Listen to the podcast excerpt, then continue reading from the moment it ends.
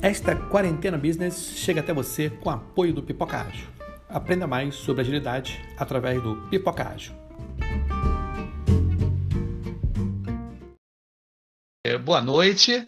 Nós estamos aqui no Quarentena Business. E o que, que acontece? Hoje nós temos aqui a Andressa Fogel e ela vai ter um convidado aí. Gente, Inclusive, esse evento, esse webinar, né? Vocês que estão me ouvindo, por favor, vocês digitem um, por favor, para saber se estão me ouvindo aí. Pessoal, quem está me ouvindo e me vendo? Isso, Wagner, obrigado. Um. Alguém mais aí? Quem está me ouvindo? Boa noite, gente. Perfeito, isso aí. Bacana. Olha só, hoje no, no Andressa e seus convidados, nós vamos ter o, o bate-papo, né, com a nossa amiga Aparecida, ela vai apresentar, né, e durante o bate-papo, se vocês quiserem fazer perguntas, vocês escreverem as perguntas pertinentes ao assunto, no final do, do nosso, do nosso bate-papo aqui, a gente começa a falar sobre as perguntas, tá bom? Andressa, é todo seu canal aí. Obrigada, Ibson. Quero aí fazer um agradecimento especial ao Ibson, que é apoiador dessa iniciativa, a Quarentena Business, e que é dono aí, que é promotor do podcast mais famoso e melhorado que existe, que é o podcast Pipoca Ágil. Quem ainda não conferiu, confere lá, que tem sempre pessoas geniais falando e vocês vão gostar. Obrigada, tá, Ibson, pela participação aqui com a gente.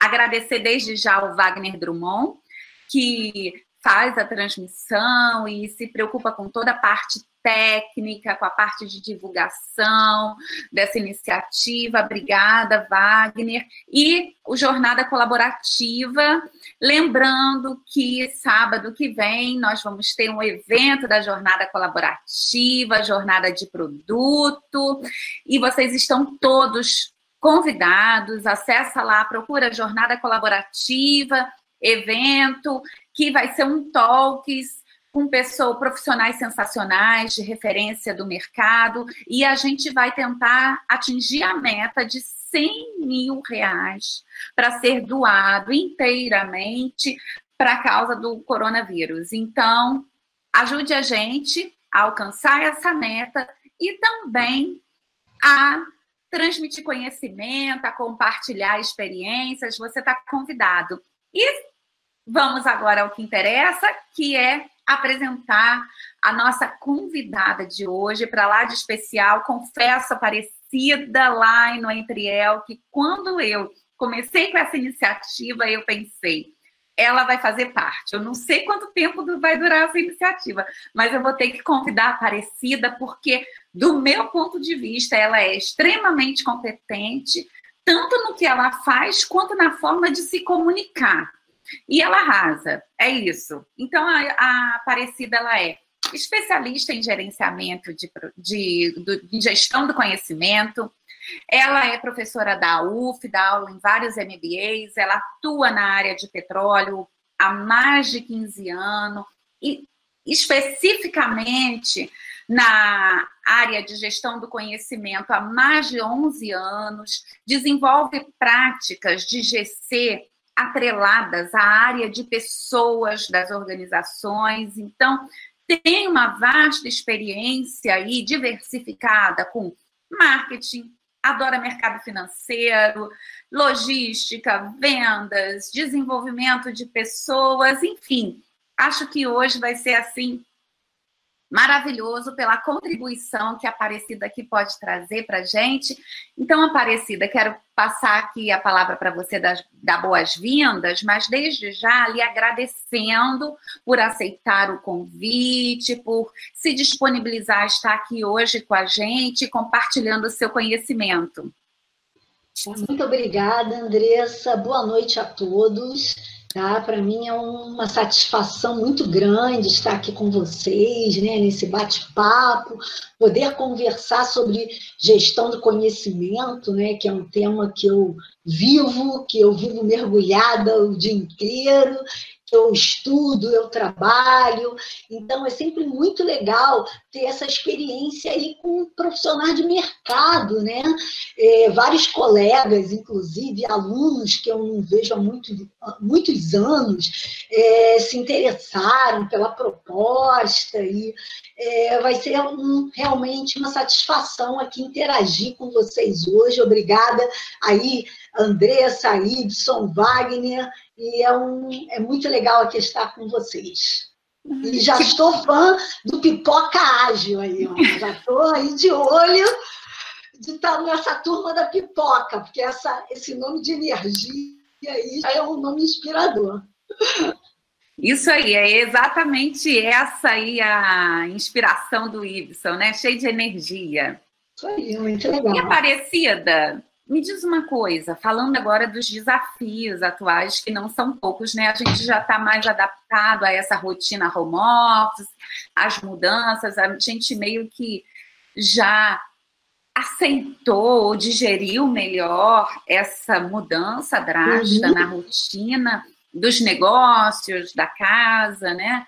Mas a verdade é que é, o isolamento social ocasionado pela quarentena impôs uma mudança drástica nos negócios e na forma dos times trabalharem em condições de home office que não foram planejadas. E falando especificamente da alta liderança, do nível estratégico, dos gestores, eu queria saber de você quais são os desafios que você identifica e de quais maneiras a gestão do conhecimento pode auxiliar. É, bom, Andressa, quando a gente realmente, você tem toda a razão, né? Nós vivemos aí desafios, é, um contexto é, sem precedentes na nossa história e até na história dos nossos pais, né? é, digamos, aí 100 anos, a gente não teve nada igual.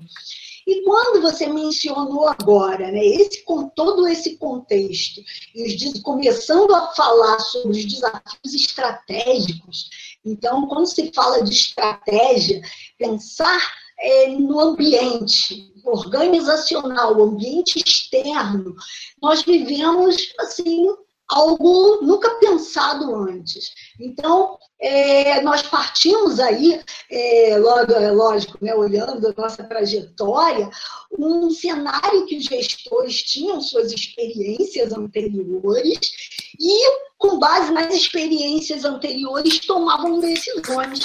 Hoje, os desafios, como nós vivemos um, um momento sem precedentes, é, nós temos desafios muito maiores do que olhar para esse ambiente tentar se adaptar, porque nossa é um momento de total incerteza.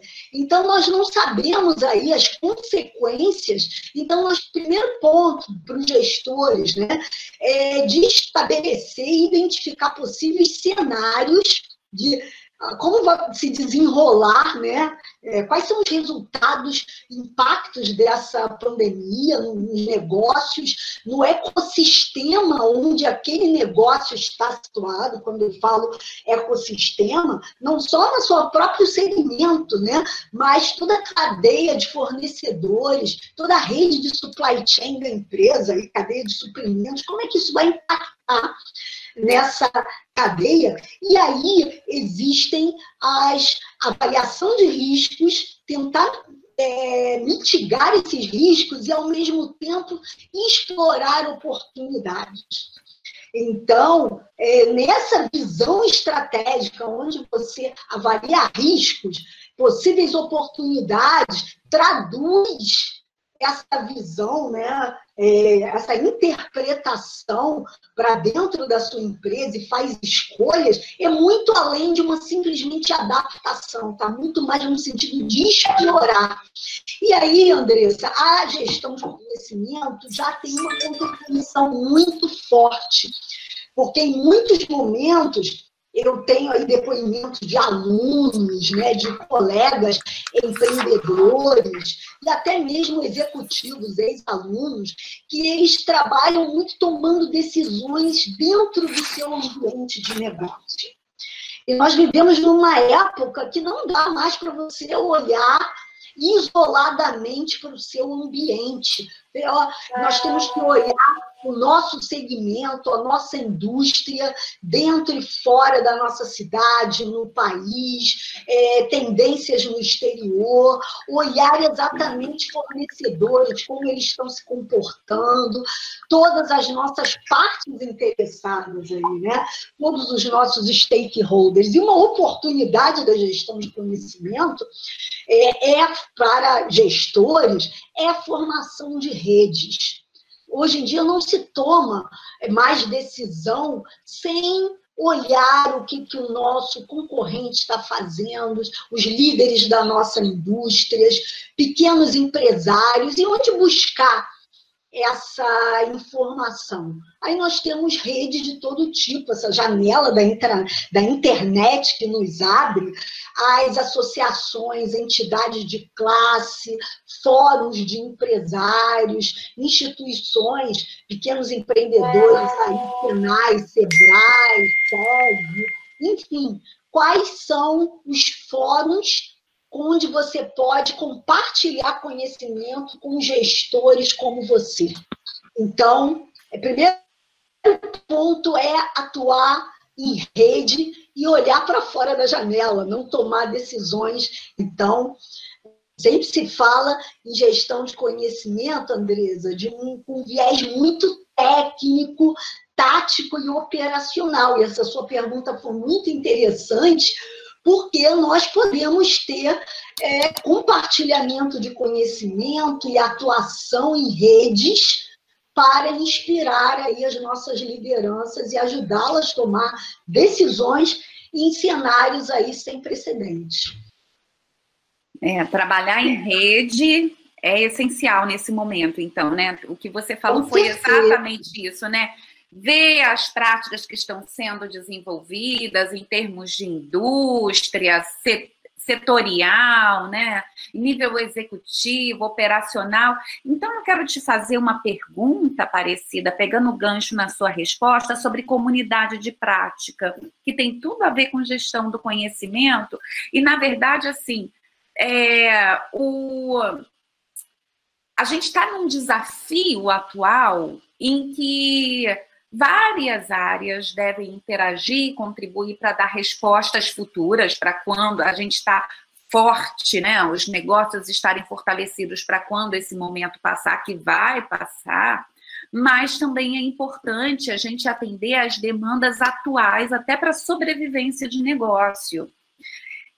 E a verdade é que esses desafios eles não foram planejados para serem vivenciados pelos times de trabalho, pelos gestores. Então, é, de várias formas, a gente está tendo que criar soluções agora para o agora. De que Com forma certeza. comunidades de prática podem auxiliar no êxito da solução de problemas deste momento?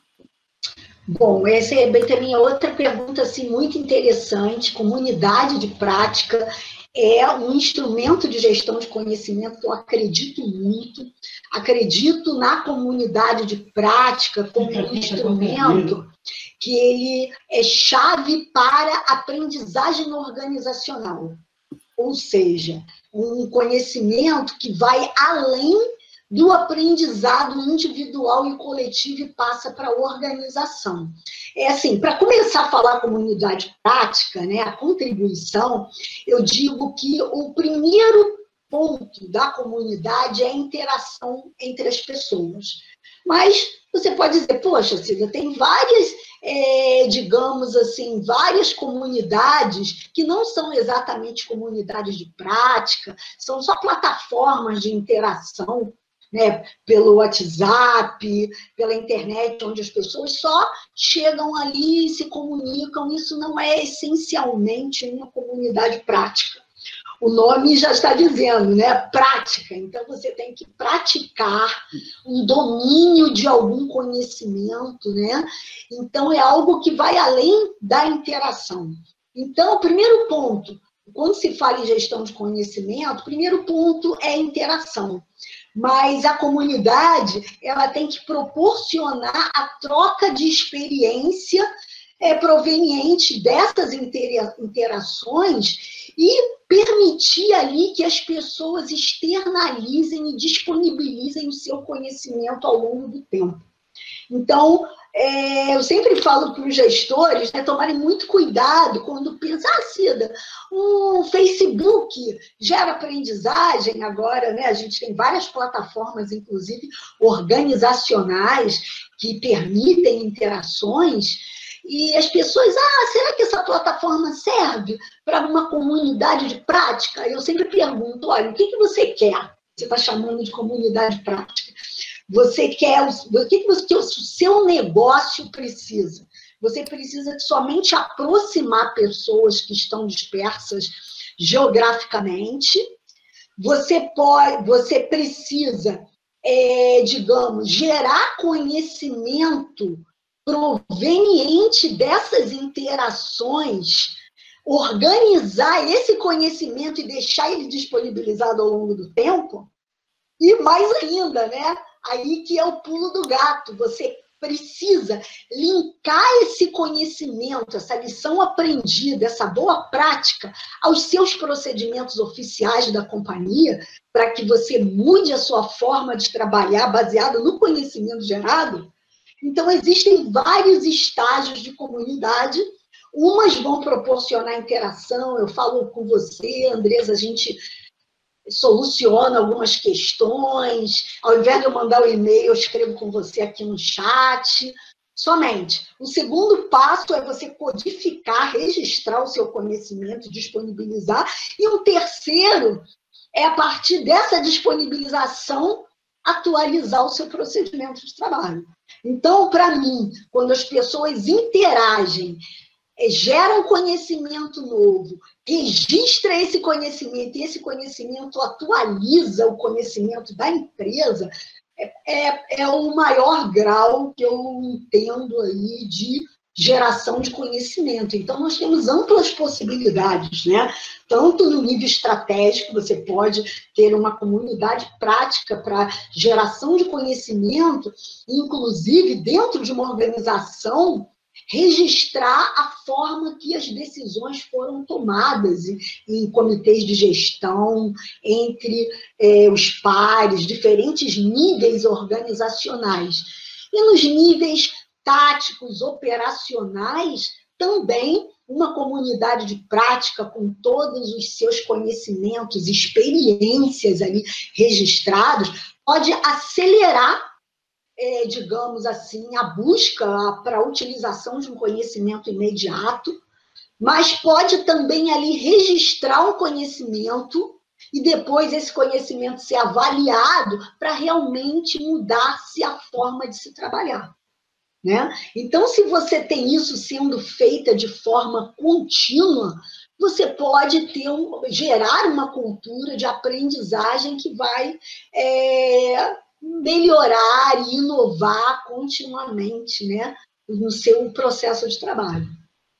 O que você está falando, Aparecida, são de é, dois tipos né, de contribuição que, obviamente, interagem entre si, que um é para solução de problemas emergenciais, atuais, para agora, e outro que esse mesmo conhecimento que está sendo gerado agora pode criar uma memória, né, para que a gestão de conhecimento possa auxiliar no na solução né, de problemas futuros ou no fortalecimento do negócio para o futuro, não é isso? Perfeito, perfeito. Então, uma comunidade ela reúne as, os técnicos ou gestores, dependendo da natureza da comunidade, ela reúne aquele grupo de pessoas para pensar soluções.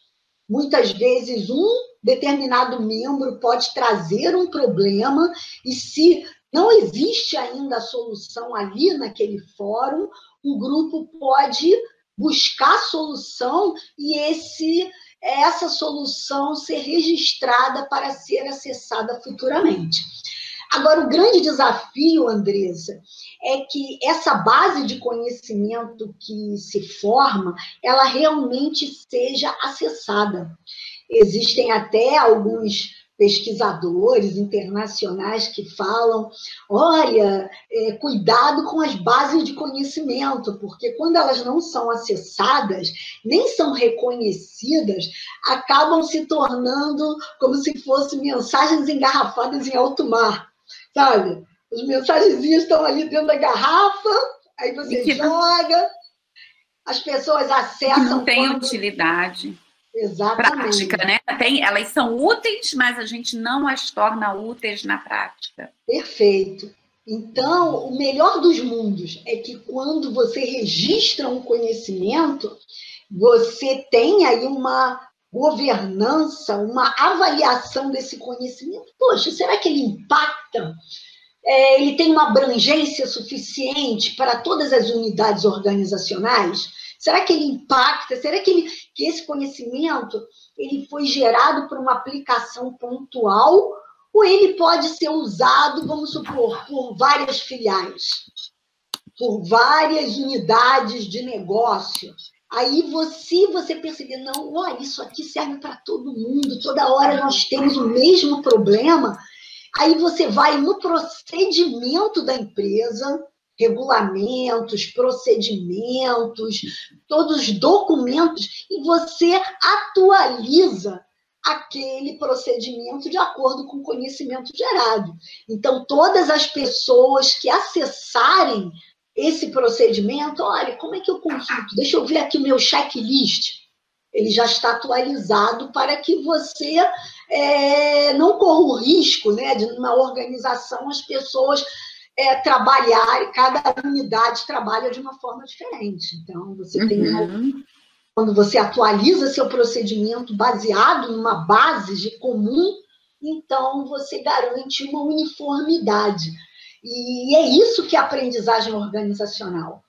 Quando a aprendizagem ela é, digamos, a aprendizagem das pessoas, ela é discutida de forma coletiva até chegar nos documentos e até mesmo nos sistemas automatizados da companhia, porque um padrão de hoje, um checklist, amanhã ele é incorporado no chatbot, amanhã ele é incorporado num sistema, numa plataforma inteligente e a empresa evolui, né, assim que os nossos processos avançam. Ótimo. E você falou uma palavrinha aí que eu quero pegar o gancho, né? Na verdade, você falou várias coisas interessantes que dá vários desdobramentos bons para o momento, mas eu queria pegar a palavra interação. Porque a gente começou falando da alta liderança, da parte estratégica, mas a gente tem um desafio muito real que são dos times de trabalho, né? do pessoal que está operando ali em equipe, que foi para home office e que não conta mais com aquela interação presencial que dá aquele calor. Na verdade, a gente, por um lado, percebe que dá para fazer muito mais à distância do que a gente imaginava, atividades de diferentes natureza, algumas que a gente jurava que não dava, mas, por outro lado, a gente acaba não tendo aquele calor da presença, do, a gente não toma um cafezinho junto ali rapidinho, que tanta coisa acontece, né? A gente briga, brinca que muitas decisões são tomadas no cafezinho, mas na verdade muita troca de experiência é feita naquele cafezinho. Então, assim, também existem vários desafios, como gerar empatia, falar de um uma questão que exige uma solução mais elaborada, mais complexa. E aí eu lhe pergunto, como a gestão do conhecimento pode ajudar os times no trabalho diário e como pode ajudar inclusive os gestores com esses times? E aí eu digo diariamente. Muito bom, muito boa pergunta, Andressa é, você trouxe elementos importantes, né? Quando nós temos as interações ali presenciais, o dia a dia, escritório, né? É, qualquer ambiente de trabalho, eu vim do é, de atuar no petróleo, de segmento de fitness, né? Você tem uma interação muito grande ali com todos é, empregados da empresa, com professores de educação física, você tem interações é, com seu cliente, né? Você percebe a satisfação, é, como o cliente reage ao seu ambiente, todas essas percepções você perde quando você está à distância, né? Principalmente trabalhando em home office, com a equipe dispersa geograficamente, eu acredito que o primeiro desafio que o gestor é, enfrenta é tornar esse time, é, digamos, unido, não presencialmente, que não é possível, mas em propósito. É, o que eu sempre falo com meus colegas gerentes, gestores aí, que são meus alunos de pós-graduação, mestrados, empreendedores, é que muitas vezes o que eles consideram que é óbvio em termos de comportamento, de produtividade, não é nada óbvio, óbvio para os seus empregados. Então, fora gestão de conhecimento, Andresa, gestão de desempenho é um desafio na área para a liderança, de uma forma geral. Eu acredito que entre os processos de, é, digamos, gestão de pessoas, gestão de desempenho, é, digamos assim, é, não avaliação de desempenho lá no final da linha, é a gestão do desempenho. Então, é, antes de começar a falar de gestão de conhecimento, a gente precisa, é, é, equipes dispersas, equacionar a metodologia de trabalho. Qual é o propósito? Qual é a produtividade esperada daquele time, daqueles times? Né? Então, o primeiro passo, é lógico, que a, a ferramenta hoje, quando nós procuramos posts, mensagens na internet, é, os nossos muitos colegas, né, eles se pautam na importância da tecnologia. A tecnologia é o viabilizador, ela é viabilizadora da interação. Mas a partir da tecnologia, hoje nós temos diferentes opções aí Zoom, é, enfim, várias plataformas né, virtuais, agora muitas são gratuitas, é, é Zoom, Teams, Skype, enfim, tem, existem muitas. Mas, é, a, além da tecnologia, qual é o próximo passo? Estabelecer um propósito. Qual o nível de produtividade desejada? Quais as papéis e responsabilidades para cada um naquele time. Então, o gerente oferecer esse senso de propósito, aquele senso que nos faz acordar, apesar de todos os cenários lá fora, de mais notícias que deprimem o empregado, a gente tem que estar atento a isso, né? Que as pessoas ficam deprimidas, ficam para baixo. Então, primeiro passo é estabelecer um propósito, estabelecer o brilho no olho, aquilo que vai me tirar da cama com vontade de sentar aqui no. Né? E até o empregado tem, enfim, várias é, situações diferentes, alguns com é, esposa, filhos dentro de casa. Outro dia eu estava conversando com um colega que a esposa é médica e ele com bebê, porque a esposa estava lá na linha de frente do Covid. Ah, espera aí que ele está chegando, que ele está alimentando, dando uma madeira para o bebê. Então, você tem uma série de situações individuais, tá? Por isso que é importante agora a gestão de desempenho, considerando esses diferentes contextos. Não é a mesma, né? Exatamente, o gerente, o supervisor, o coordenador conhece a sua equipe, ele precisa se conhe conhecer para entender um pouco da, dessa realidade de cada um e, a partir daí, estabelecer o propósito daquela equipe, o planejamento da sua semana de trabalho, o nível de produtividade, fazendo os acordos para comunicação. Então, interação é, gerencial é primordial. Agora, eu já trago agora para a gestão de conhecimento. Então, eu vejo muitas oportunidades, agora eu vou trazer aí uma, uma, uma, uma deixa aí para o meu colega Ibson, uma oportunidade aí é, com uma mentalidade ágil, tá? É, de nós termos essa, nessa questão de você dar o propósito, colocar o brilho do, no olho do empregado, de nós termos interações frequentes. Né? Então, o que os nossos times aí de tecnologia chamam de planning, é, lá, a reunião de planejamento da sprint, é, serve para todo tipo de atividade, né? Então, pensando aí na sprint como a nossa semana produtiva, o que se espera daquela semana?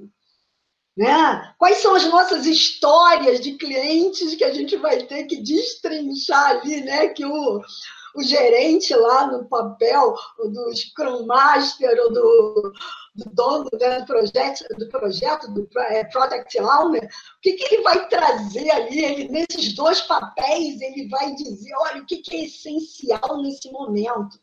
Tá? E diariamente, gente, nem que seja a reunião lá com uma, uma mentalidade ágil, 15 minutos de reuniões diárias, olha o que cada um fez, o que, que, o que, que você fez ontem, o que, que você vai fazer hoje, quais são os seus impedimentos, suas dificuldades.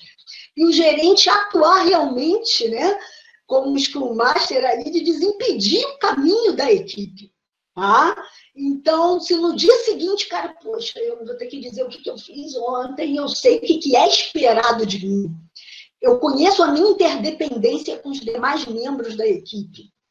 Então, você criar uma dinâmica em torno ali de uma plataforma é, tecnológica que te dá interação, mas a interação é só o começo, gente. É só o começo. Aí trazendo para aí, você tem uma participação ali gerencial, né? Muita gente fala de ágil. A, a, as metodologias ágeis estão fundamentadas na teoria clássica de gestão de conhecimento. Quando a gente pega, quem são os padrinhos dos métodos ágeis? Nanak Takeuchi lá, né? Isso aí é para a velha guarda da GC, né? Enfim, mas esse senso de propósito, colocar ali brilho no olho da turma, isso é papel gerencial. Agora, ah, Cida, mas na minha equipe eu tenho diferentes níveis de maturidade é, dos, dos, membros ali da equipe, do time, eles têm diferentes níveis de autonomia. O que, que eu faço agora que eles estão é, dispersamente geográficos? Aí eu pergunto, gerente, quem são os seus profissionais que são referência, aqueles caras que seguram, como se diz, os pepinos, né? Quem são aqueles com maior nível de autonomia. Então, você pode, como gerente, identificar essas pessoas, aqueles caras com maior maturidade, e estabelecer ali acordos de tutoria, de mentoria, de trabalho ali à distância, mas de forma cooperativa, de forma que esses empregados mais experientes estejam sempre ajudando alguém que está precisando de formação de, ali de conhecimento e que haja um comprometimento desses empregados mais experientes de ajudar esses empregados que estão ainda em etapas de desenvolvimento, iniciais de desenvolvimento. Então, esses acordos, isso é gestão de conhecimento integrada à gestão de pessoas. Então, você pode aplicar, é, digamos, gestão de conhecimento desde os níveis iniciais, com empregados ajudando mesmo a fazer o onboarding dos empregados, como se diz, a tutoria, né, o inicial ali para o empregado, se desenvolver, e você também pode colocar times mais experientes, com super referente técnico, para gerar soluções para um problema de negócio. Tá? Gerar soluções, gerar ideias e entregar essas ideias dentro de um determinado prazo para que essas ideias sejam estudadas para viabilizar um novo produto, um novo serviço, uma nova forma de interação com o cliente. Tá? Quanta coisa a gente está aprendendo aí na pandemia. Eu e minha colega, né? Não sei se ela está me ouvindo aqui, a Tayane, né? Que é uma colega que trabalha comigo lado a lado da empresa, é outra consultora de gestão de conhecimento. Nós estamos trabalhando mais juntas do que nunca. Eu falo pela Thay, eu falo mais com você do que com meu marido. Então, e, e nós já criamos várias soluções para problemas organizacionais. Por onde a gente começa, Thay? Eu falo para ela, né? Quando nós fazíamos nas nossas reuniões de lições aprendidas presenciais, olha, a receitinha de bolo está aqui, né? E agora? Nós nos deparamos, e agora? A gente foi fazer uma, um projeto, pensar numa metodologia de lições aprendidas de um time grande, um time de 40 pessoas, é um time que ainda não estava bem integrado, porque as áreas tinham se reestruturado, as pessoas não entendiam seu papel dentro do projeto.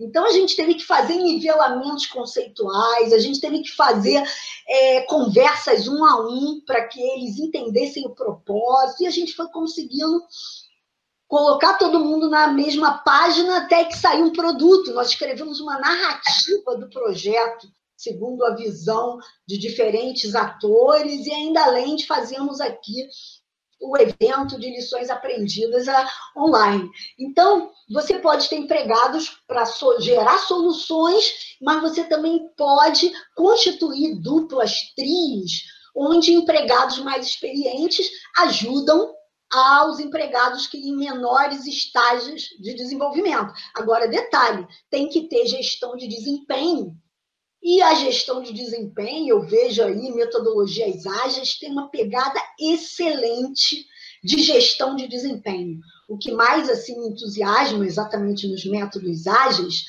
é o foco em gestão de pessoas, né? Apesar de ser muitos colegas de tecnologia, analistas de sistema, né? Hoje são os que promovem aí os métodos ágeis nas organizações, o pessoal de transformação digital, eu vejo um potencial enorme de acelerar a produtividade e colocar brilho no olho do, do povo. Eu acho que é uma tremenda oportunidade aí para os gerentes se apropriarem de métodos ágeis com foco em gestão do desempenho.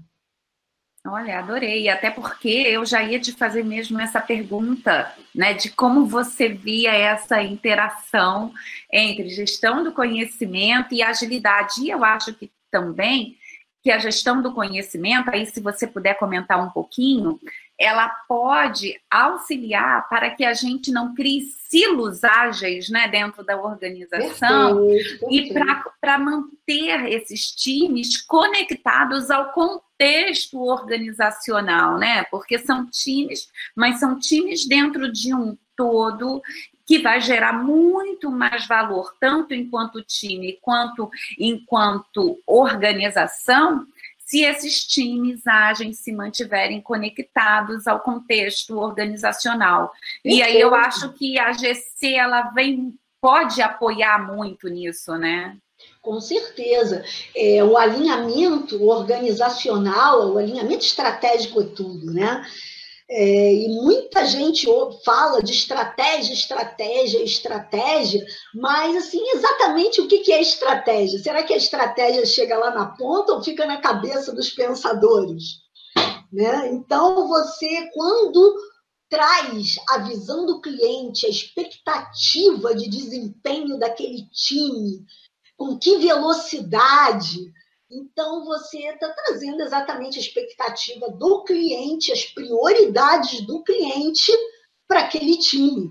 Então, você tem assim, por isso que eu gosto muito de falar de métodos ágeis, de Scrum, como uma metodologia, acima de tudo, para acelerar a produtividade, porque você está trazendo, tá trazendo esse foco organizacional, essa prioridade ali para, para o time, né? E uma outra visão também é a transparência do que se quer. Aí, aí traz muito a tua fala, né, Andressa?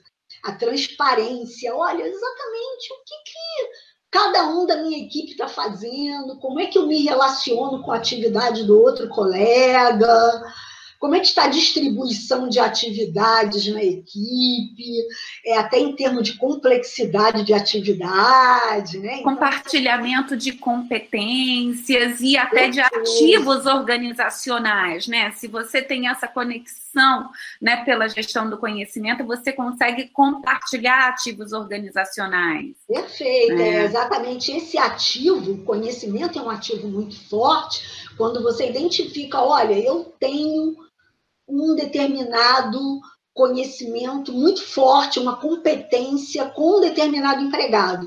Então, como que eu trago, como eu, digamos assim, eu compartilho o conhecimento dele? Então, você pode estabelecer né, um gerente no seu dia a dia de trabalho, ali ao, digamos, fazer os acordos com a equipe, ele pode organizar o time sempre de forma que os squads tenham um, um, dois profissionais ali com experiência e também tem o foco ali no desenvolvimento dos outros profissionais. E os métodos ágeis contribuem muito para a transparência, para o entendimento, para a sincronização do time. Eu até, é, recentemente, eu eu fui aluna de um professor muito, achei muito interessante, ele gosta muito dessa palavra sincronização, Frederico Verli, é, né? É, enfim, ele fala muito sincronizar as pessoas, que é um grande desafio de gestão de pessoas também, né? E a gestão de conhecimento tem esse objetivo de sincronização, porque você gera conhecimento nos times, você externaliza, escreve, codifica, compartilha o conhecimento. Né? E aí, Andresa, mais uma, uma questão legal aí com métodos ágeis, que quando você estabelece o propósito e o que se espera, principalmente aí com os daily meetings, né, com as reuniões rápidas, eu, né? Você tira a equipe do proforma. Nós temos que cuidar muito nas organizações para que as nossas reuniões não virem proforma. Sabe aquela reunião que o time fala, putz, ai, não aguento mais, numa reunião pouco produtiva, que as pessoas não percebem valor, que todos vão, ai, de novo, outra reunião. Então, quando você tem reuniões curtinhas, extremamente focadas, você está cuidando da produtividade, fazendo gestão de desempenho, dando transparência e deixando as pessoas alertas. Tira o time dessa inércia de é, muita gente com o tempo nem presta mais atenção. As pessoas vão com seus computadores.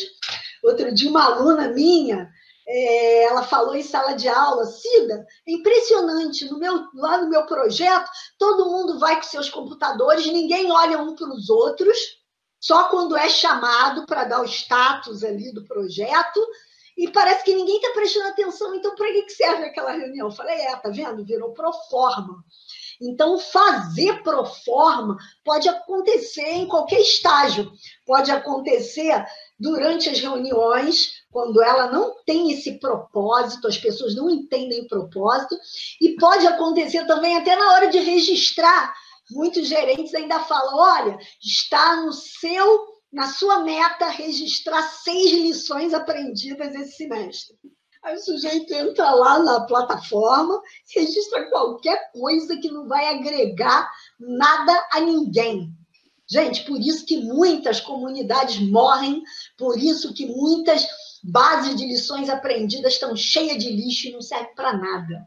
Então, se você não criar propósito do que se espera das pessoas, nós temos esse tipo de reunião que não serve para nada, bases que não servem para nada, cheia de lixo, e muitas vezes as nossas lideranças até desativam é, desativam processos de gestão de conhecimento porque não acreditam nele. Então, é muito importante essa questão aí, Andressa, que você pensou, para mim é fundamental. Atrelar a gestão de conhecimento ao dia a dia de trabalho, mas trazendo aí o sentido, o significado para as equipes. Ótimo. Gente, ela conversa e ela fala com a gente. Eu tenho vontade de Fala desdobrar. muito, né? desdobrar. Nada, eu tenho vontade de desdobrar, desdobrar. Você falou um tema aí que eu super me interesso e acredito, né, que os gestores eles têm que saber do dia a dia daquele colaborador, das dificuldades dele, ou seja, é um outro nível de liderança que a gente fala, né? Não só no home office, mas em qualquer ambiente. E aí, só que isso a gente tem que levar como aprendizado, né? A liderança, depois desse período, também tem que ser outra, né? Tem que ser mais próxima, tem que né, compreender aquele, aquele colaborador e nossa, são tantas coisas aqui que eu queria comentar, mas tem outras pessoas querendo também comentar aqui com você. Tem gente que está acompanhando a gente pelo YouTube. E ah, legal. se você quiser deixar a sua pergunta aqui, você coloca no chat se você estiver acompanhando a gente aqui. Mas, Ibson, tem pergunta aí? Não, né? Tem, tem, tem pergunta, tem, tem, tem pergunta. Ah, então eu posso começar fazendo uma do YouTube? Pode, pode, pode. Que pode, me mandaram pode. aqui pelo WhatsApp, que foi o meu querido amigo Bruno Rafael. Ó, Bruno, está sempre acompanhando a gente. Ele atua na gestão de conhecimento do PMI, capítulo Rio de Janeiro. Super amigo, e ele mandou aqui para mim, para o meu WhatsApp. Olha, ele mandou duas, vou começar aqui com uma. No que tange às comunidades de prática, como a cultura da organização interfere na implantação? Por exemplo, a questão de compartilhar conhecimento e silos na organização. Perfeito, Andressa. Esse aí é um tema novíssimo no mundo, em termos de estudo, em termos de pesquisa. Já se fala há muito tempo é, sobre cultura organizacional, né? A forma que, como as mentalidades dentro da organização, como essas mentalidades vão sendo formadas ao longo do tempo, né? Então, é, eu digo o seguinte: existem diferentes formas, né, da gente colaborar para uma cultura favorável aí ao compartilhamento de conhecimento. É, o primeiro deles é o processo de comunicação, processo de comunicação organizacional. É, então, qual a importância, o que se espera daquela comunidade prática, qual é o papel de cada um dentro das comunidades. As comunidades devem ter uma governança, alguém para ficar de olho, para incentivar os times, a postar conteúdo útil, que se quer como produto daquela comunidade. A comunidade também tem que ter um propósito.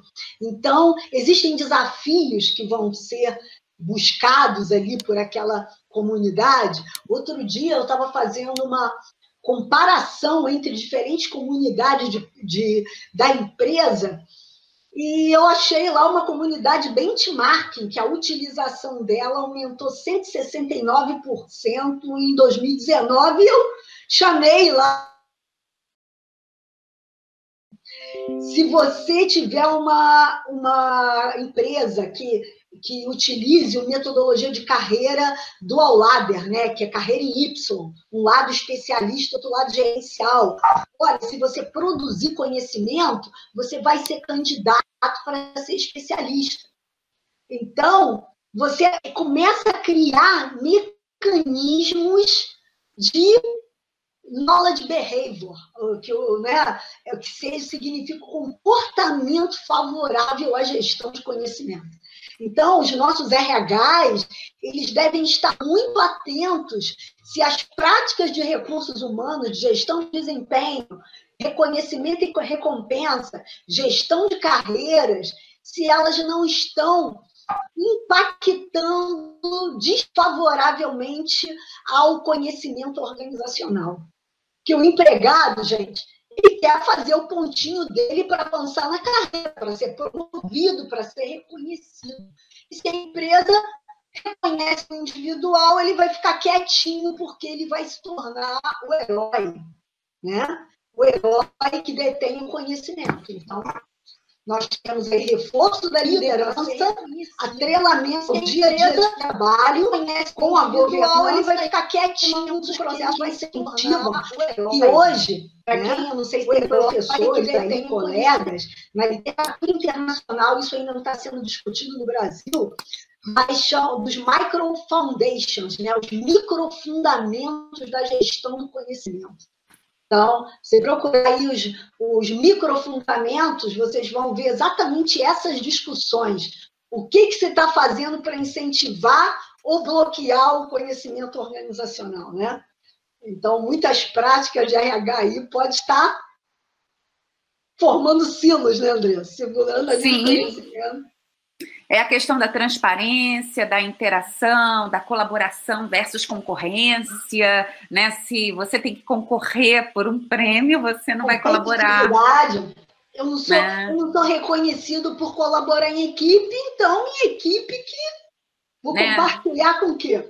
Para que eu vou compartilhar alguma coisa, né? É realmente gestão do conhecimento, carreira, pessoas têm uma interação ação muito forte para que isso aconteça. Eu quero dar aqui antes um recado: se alguém cair, precisa ir lá no link, clicar de novo no link, não basta atualizar. Parece que muita gente caiu. Não sim. sei se está voltando, talvez isso aí é algo para a gente colocar em lições aprendidas. Ibson, um dos recados que a gente tem que dar logo no início. Se é, cair, isso aí link de novo, e entra de novo, e entra de novo tá Isso bom? Aí. Se não estiver conseguindo enviar a pergunta no chat, dá uma atualizada, né? Então, é, tem mais pergunta, né, Ibson? Tem, tem sim, nós temos perguntas aqui.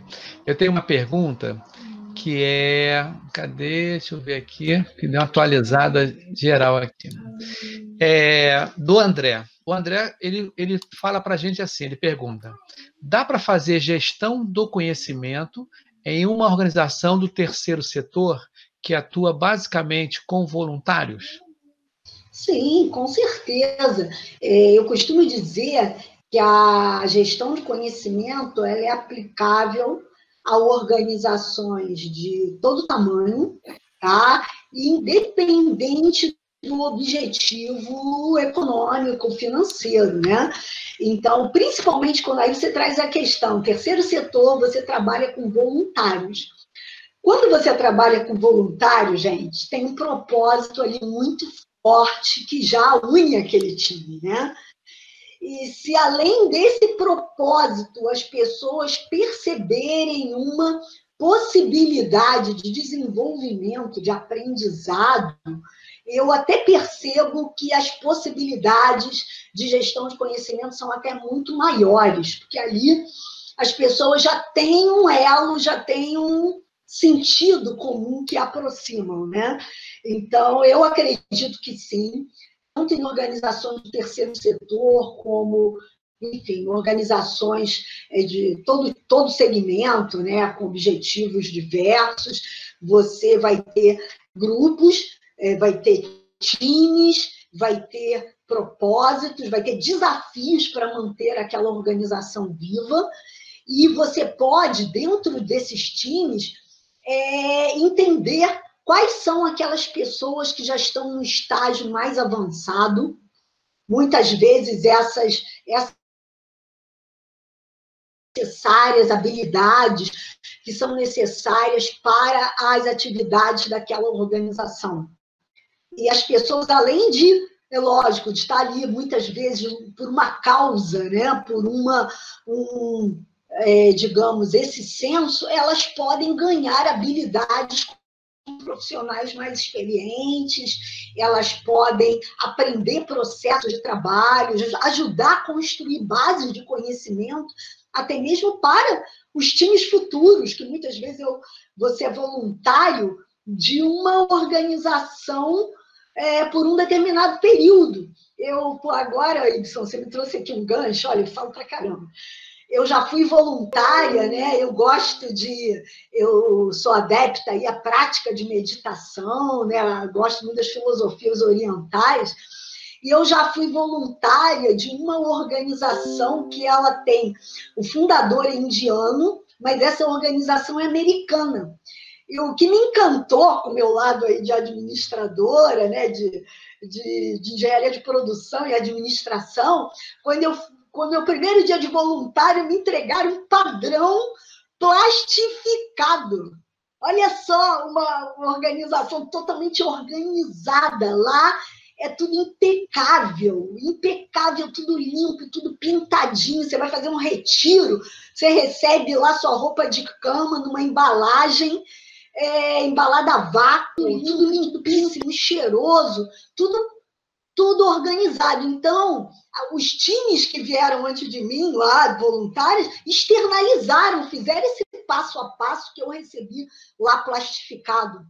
Então, isso é um bom exemplo que qualquer independente do tipo de organização, você tem é, distribuição de atividade, compartilhamento de conhecimento entre os membros, externalização, botar o fluxo do seu processo no papel para que os próximos voluntários aí conheçam e se apropriem né, futuramente.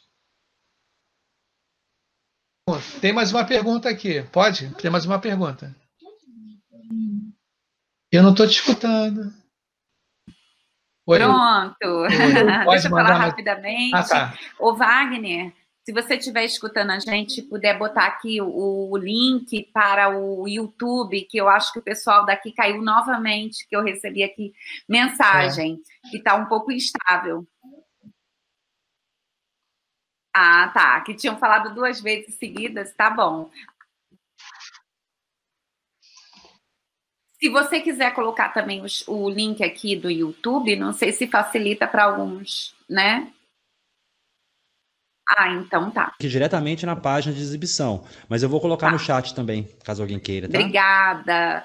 E, é, e só aqui, é, fazendo um pequeno comentário em cima ah, Realmente da... o pessoal tá, o pessoal tá falando aqui que é, caiu, né? Isso, que caiu a conexão. Vou passar aqui também alguns links aqui. Isso. E só compartilhando aqui, o Mas colega, Aparecida. Um colega na Argentina aqui está assistindo. Legal! Aparecida de fama internacional. É. Legal, isso mesmo. É depois que Mas... pipoca ágil lá. É, Isso Flávia Jaime, da Argentina, está aqui colocando aqui comigo. Obrigada aí, pessoal da Argentina. E acompanha a gente nos outros também. É, aqui colegas. E o Aparecida, eu é, era do Comitê de Gestão do Conhecimento do PMI, que é voluntário. E é, aí eu acho sim. que a prática de gestão do conhecimento tem uma importância muito relevante, porque voluntário nem sempre fica por muito tempo. Então, aquele conhecimento está é, registrado é fundamental para o desenvolvimento da organização. Né? Uhum. É, vamos lá, o Ibson. Oi, temos mais uma pergunta, sim. O nome da pessoa é o Temistocles Costa Gomes de, de Neto. Ele pergunta assim para você: é possível, diante do quadro que nos encontramos de pandemia, as organizações adequar seus processos de tal forma que possa prezar pela agilidade, eficiência e eficácia nos negócios? É sim, é, é claro, né? O que a gente busca é sempre produtividade, né? Então, é, sempre quando os gestores da empresa é, me perguntam, né, é assim, olha, qual é o propósito ali? O que, que a gestão de conhecimento busca? Aí eu, eu já começo as minhas palestras falando, olha, o que eu não vim fazer, o que não é GC. Gestão de conhecimento não é aquele burocrata que vem com uma planilhinha debaixo do braço para você preencher algo que você já faz sem método. Olha, eu coloco um empregado do lado do outro, eu não tenho método, não sei para que serve, e eu vou formalizar. Não é isso. A gestão de conhecimento vem trazer exatamente o que esse colega apontou. Então, é o quê? É melhoria contínua de processo. À medida que você organiza os times para eles aprenderem antes de começar uma atividade, né? Vamos supor que você lida com um processo ali de atendimento ao cliente. Antes de aí você combina com o teu time. Olha, quais são os nossos fóruns que a gente bate papo? Olha, a gente tem uma reunião semanal. Vamos tirar, então, meia hora dessa reunião para verificar quais são os grandes problemas da semana, os imprevistos, se teve aprendizado. Vamos supor que nós tenhamos uma reunião mensal de uma manhã inteira. Podemos tirar aí uma hora para falar das aprendizagens do grupo? E detalhe, quais foram os grandes desafios, o que, que nós aprendemos, o que, que a gente ainda não sabe, porque muita gente fala de lição aprendida, mas não fala dos impedimentos, né? Vem cá, quais são os impedimentos que estão aí presentes, que a gente precisa resolver? Então, se à medida que você e o teu time criar soluções para o dia a dia de trabalho, você pode construir manuais, você pode é, redesenhar os seus processos de trabalho. Agora, essa avaliação tem que ser incluída no seu dia a dia. Então, como o colega falou, pode usar gestão de conhecimento para melhoria contínua, organização de processos, é isso que a gente quer. É isso que é aprendizagem organizacional.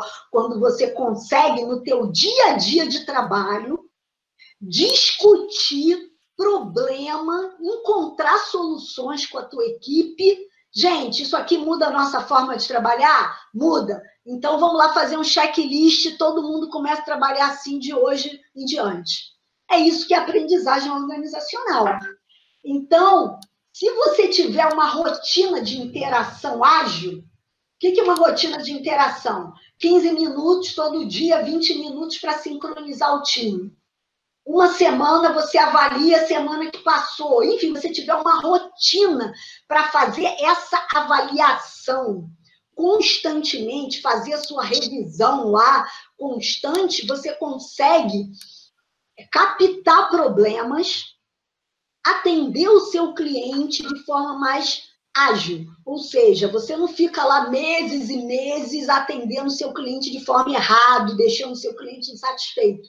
A ideia é, quanto mais agilidade você trouxer as suas reflexões ali para o dia a dia, você atualiza e muda a sua forma de trabalhar mais rapidamente. Aí todo mundo já elimina aquele foco de insatisfação, você elimina um erro do teu processo, você elimina um desperdício, um retrabalho. Agora, se você parar uma vez por ano, imagina, para refletir. Você acha que você vai lembrar de tudo que você aprendeu no ano? É claro que não. Então você tem que ter ali, ó, foco no cliente, agilidade para mudar continuamente. Ó, tem mais perguntas, André. E deixa eu lhe falar uma coisa, a gente está encaminhando para o final. Então, assim, vamos fazer o seguinte, Aparecida. Sim. Vamos agora perguntar e resposta rápida, porque Rapidinho, senão tá isso, porque senão também se estende muito, as pessoas acabam não ficando e acabam não absorvendo o conhecimento. Eu também tenho duas perguntas aqui, vamos ver se a gente consegue fazer. Então vamos lá, o Ibson. Oi, então vamos aqui. Tem duas perguntas até que é o seguinte, a Viviane ah, ela... Viviane, deixa eu mandar aqui um beijo. Sabe quem é a Viviane? Laporte. É. A Vivi, ela está na curadoria do livro de gestão do conhecimento, ela tem uma startup, a Atena, de gestão do conhecimento e saúde. Ela me mandou aqui a pergunta também, que ela achou que pela conexão não tinha ido. Vamos lá, Ibson. Bom, ela pergunta aqui: você acredita que em algumas áreas tenham mais dificuldade de engajamento que outras? Com certeza, Viviane, com certeza. Você tem eu, é, é, muitas, eu já percebi essa situação em times que trabalham lado a lado. Tá? É, é eu, eu tive aí, agora me remeteu a uma gestora, né, que eu trabalhei muitos anos, eu não sei se ela está me ouvindo aí, né, que é uma gestora, Andressa, é uma que eu vou te indicar, porque é a gestora que está nos livros. É aquela Ótimo. liderança, ela se aposentou uns dois anos, é, mas parece que ela está lá ainda. Os valores dela, quando eu converso com os gerentes dela, ela tinha uma habilidade de comunicação, de estabelecer ali o propósito, de botar brilho no olho, que hoje, quando eu vou numa reunião, ela já se aposentou há dois anos, parece que ela está sentada na mesa. É impressionante. Então, o que, que é isso? Ela conseguiu formar uma cultura favorável à gestão de conhecimento e gestão de pessoas dentro de uma área de engenharia. Os, os gerentes são engenheiros, e se você ouvir o papo deles, parece pessoal de RH falando. Ela é engenheira também, mas ela é coaching, tem uma formação toda assim diferenciada, e eu, eu fico assim escutando, falei que meu Deus, parece que ela está aí até hoje. Isso então... é muito atual, porque é, saber lidar com pessoas, desenvolvimento de pessoas e liderança hoje não é, não é privilégio de alguns ou é, responsabilidade só de alguns dentro da organização. Cada vez mais isso vai ser pedido como uma competência, né? Então, os líderes, Viviane, são grandes impulsionadores do knowledge behavior da disponibilidade. E isso te, é, inclui as, as, as capacidades de lideranças, as competências são várias, desde capacidade de comunicação, da gestão do desempenho, do incentivo. É, muitos líderes, eles punem o erro. Então, se as pessoas têm medo de falar, medo de discordar, medo de errar, você cria um ambiente totalmente impróprio ao compartilhamento do conhecimento. Então, eu já trabalhei com times, por exemplo, do lado lá, o time dessa gerente, e o outro time ao lado, que o comportamento é totalmente resistente, as pessoas não gostam de compartilhar, as pessoas se sentem desconfortáveis. Isso são contextos diferentes, porque as pessoas, uma foi totalmente desenvolvido, um grupo foi totalmente desenvolvido para favoravelmente a gestão de conhecimento, desde a forma de atrelar a gestão de conhecimento no dia a dia de trabalho, até comportamento da liderança, é, o líder, acima de tudo, ele deve ter um comportamento sincronizado com a sua fala. Não adianta lá no, nos eventos, olha, é, compartilhem conhecimento na comunidade. No dia de trabalho, ele fala, oh, faz isso aí rapidinho, que a gente precisa fazer, passar de fase de projeto, e isso deixa para depois, faz qualquer coisa. Então, se você tem um comportamento é, desfavorável a GC, ou seja, no dia a dia de trabalho você não valoriza, você só valoriza nos eventos. Então, você está mostrando ali o que, que, é importante. O comportamento do líder direciona o comportamento das equipes. Muitas vezes o líder não precisa falar nada, ele só se comporta e as pessoas leem o que, que ele valoriza. Aí elas vão se comportar de forma alinhada ao que o gerente dela valoriza. Mais uma, Ibson? Tem, tem mais uma. Tem até duas só. mais uma, né? Então vamos aqui. Nós temos... Idade, então. É, tá bem concorrido, tá bem legal mesmo. É interessante essa pergunta, né? Aqui, ó. O Luiz Afonso ele pergunta aqui, ó, Aparecida. Ah, Luiz Afonso, é. professor de gestão de conhecimento, Afonso. Obrigada aí pela sua presença. Bacana. Olha só, aqui ele fala assim, ó, Aparecida, como medir o desempenho do colaborador à distância? É interessantíssima essa pergunta. Ah, muito legal. É, Afonso, então, né, eu estou falando aqui desde o começo daquela questão de, dos acordos do que se espera né? O que se espera como produtividade daquele time? Qual a sua produtividade diária? O planejamento da sua semana produtiva? O que se espera de cada colaborador, tendo em vista até a capacidade dele de entrega, porque o gerente já conhece. O, os times aí têm membros em diferentes níveis de produtividade, de maturidade. Então, se esses acordos são feitos aí com aí o mindset ágil, onde você desdobra as atividades, estabelece os acordos inclusive contemplando o nível de complexidade da atividade, você tem exatamente como medir. Tá? Então, o que, que não pode acontecer? Você medir é, qual é a natureza do trabalho? Você espera que o colaborador esteja ali 100% do tempo na tela para atender um determinado cliente? Que, que não tenha lacuna de atendimento, ou você espera um trabalho de criação, uma produtividade diferente, que não depende de, do se, se o teu colaborador vai trabalhar 8 horas da noite, 10 horas e vai dormir durante o dia? Então, depende do tipo de negócio, mas tem que ter acordos. Início lá, da, uma, eu falo uma semana, mas isso depende muito do líder. Qual é a produtividade esperada? Você combina, estabelece mecanismos de acompanhamento e mede lá no final.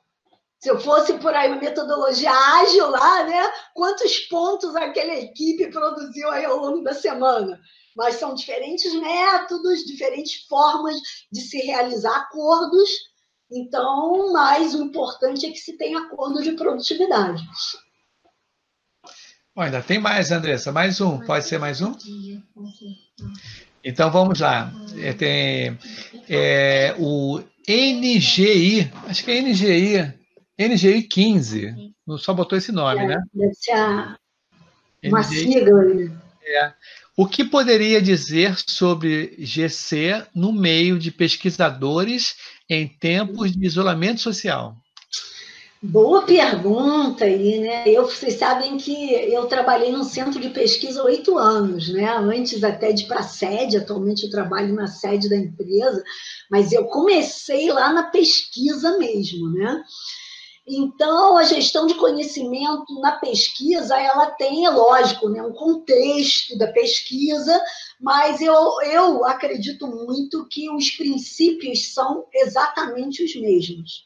Então, falando em pesquisa, toda pesquisa hoje, dependendo da pesquisa básica ou uma pesquisa aplicada, você tem o teu cronograma de pesquisa, você tem diferentes entregas, desde uma fundamentação teórica dos experimentos, é, dos projetos aí, das provas de conceito, você tem diferentes entregas dentro de um, digamos aí, de, de um projeto de pesquisa, e os acordos podem ser feitos da mesma forma, com interação constante, com acompanhamento, mitigar é, problemas, impedimentos. Muitas vezes eu acredito aí que na pesquisa é, você ter fórum de discussão para explorar os potenciais é, muito, são muito importantes, tá? É, que aquele time re, reconheça quem são os especialistas das áreas de conhecimento, de repente a IGC, dentro de uma comunidade prática, para um ambiente de pesquisa, você ali entrar, poxa, quem é bom nesse assunto? Você pode ir lá, ir lá, bater um papo, fomentar encontros técnicos para as pessoas discutirem temas. É essencial para a pesquisa, tá? Encontro técnico é aquilo que abre a cabeça do pesquisador e fornecer para o pesquisador bases de conhecimento ali para ele acessar o tempo todo. Uma coisa que me faz muito feliz é quando eu tenho acesso a muitas bases de conhecimento, né? Eu tenho aí Science Direct, eu tenho Emerald, eu tenho enfim, né? Eu fico igual passarinho no. Então, oferecer bases boas de conhecimento e promover discussões. Você tem que ter acordos e tem que ter entregáveis para serem discutidos aí ao longo do tempo. Tá? Agora, pesquisa é um ambiente quem aí fez aí o que está meio anônimo com código, quem quiser me escrever, pesquisa tem todo um ambiente, é, digamos, dos PHDeuses, tem um ambiente que você tem, né? Ali os egos, pessoas que gostam de segurar conhecimento, então os gestores de pesquisa têm que fazer um esforço grande ali, né, para o conhecimento fluir também ali ao longo. Mas é, a gente pode trabalhar isso sim, tá? A gente tem muita oportunidade de GC aí para pesquisa. Andresa, você quer perguntar? Ou você. Ainda tem uma pergunta aqui. Ainda tem pergunta. Está brotando. Está brotando. Você quer perguntar no YouTube? Tem mais gente aqui querendo falar. Liga teu áudio. O Tá áudio. sem áudio. Andressa, tá sem áudio. Áudio. áudio. Duas perguntas e finalizou. Tá legal, então. Então, olha só, é, o Flávio, né, ele, ele perguntou aqui, como implantar uma GC numa cultura antiga e retrógrada? É, né? É, boa pergunta, né, Flávio? Primeiro, tudo que se fala cultura antiga, né? Então, baseada em fatos do passado, eu digo que o primeiro fato é que meus, é, vários colegas meus falam assim, Cida, você pode vir aqui dar aquele sacode? O que que meus colegas chamam de sacode, né? É você mostrar valor para o cliente. O que que você é, qual a expectativa a ser atingida? Eu sempre falo que gestão de conhecimento, eu não vou lá, Andressa, te vender uma mentoria. Andressa, deixa eu, eu implantar uma mentoria aí na tua área. Não, eu vou lá, Andressa, o que, que te tira o sono à noite? Que processos tem desperdícios, tem perda, tem cliente insatisfeito? Quais são as suas dores, né? as dores. Então, é esse que é o papo para os gestores, independente de qualquer momento, se seja um gestor mais conservador, que não conhece, não acredita. É, o que eu vejo muito do passado é gestores tendo, é, que já tiveram experiências é, mal sucedidas com gestão de conhecimento, porque eles não viram aplicabilidade, eles viram muita teoria e na hora de colocar em prática nada. Então, o primeiro passo é esse, é entender as dores. Ele teve experiências mal sucedidas. Que experiências foram essas?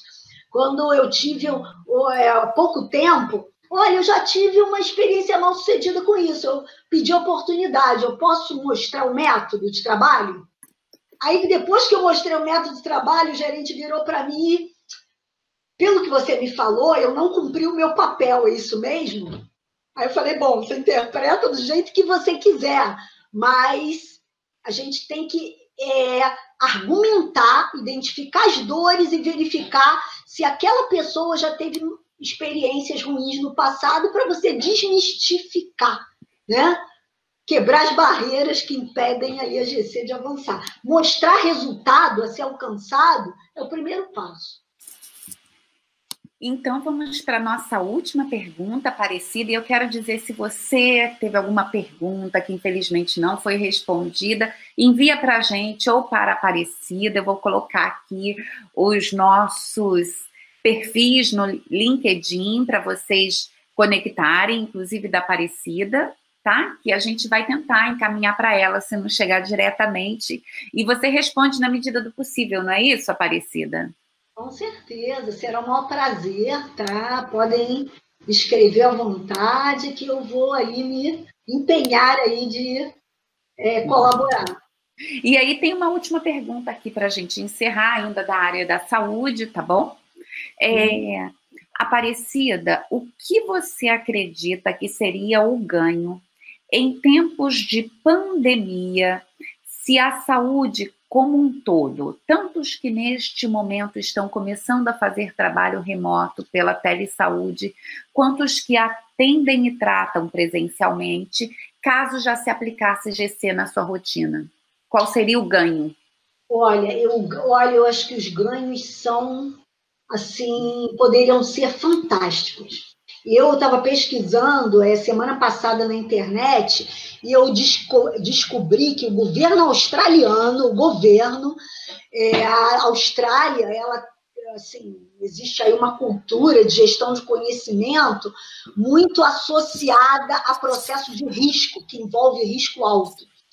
E o que, que eu descobri? Que o governo australiano tinha formado, por iniciativa governamental, 19 comunidades de práticas médicas.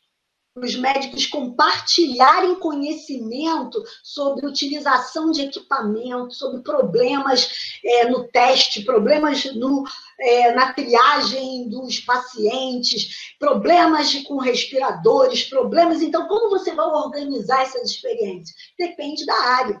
Mas se nós tivéssemos hoje comunidades municipais, estaduais, nacionais que compartilhassem problema do dia a dia e que a comunidade de saúde pudesse consultar quais são as melhores práticas para você não ser contaminado coloca o EPI tira o equipamento.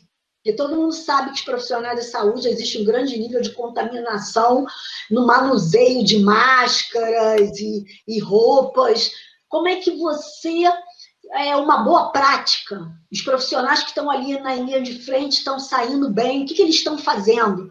Será que eles poderiam gravar uns podcasts?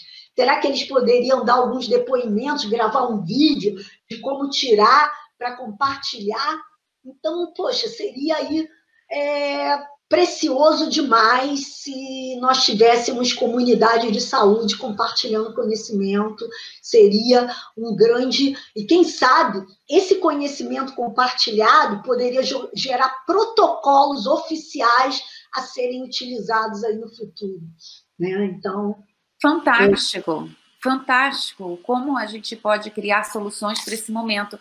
Viviane Laporte, obrigada por essa pergunta, porque assim fechou com chave de ouro uh, ah, para esse momento de agora.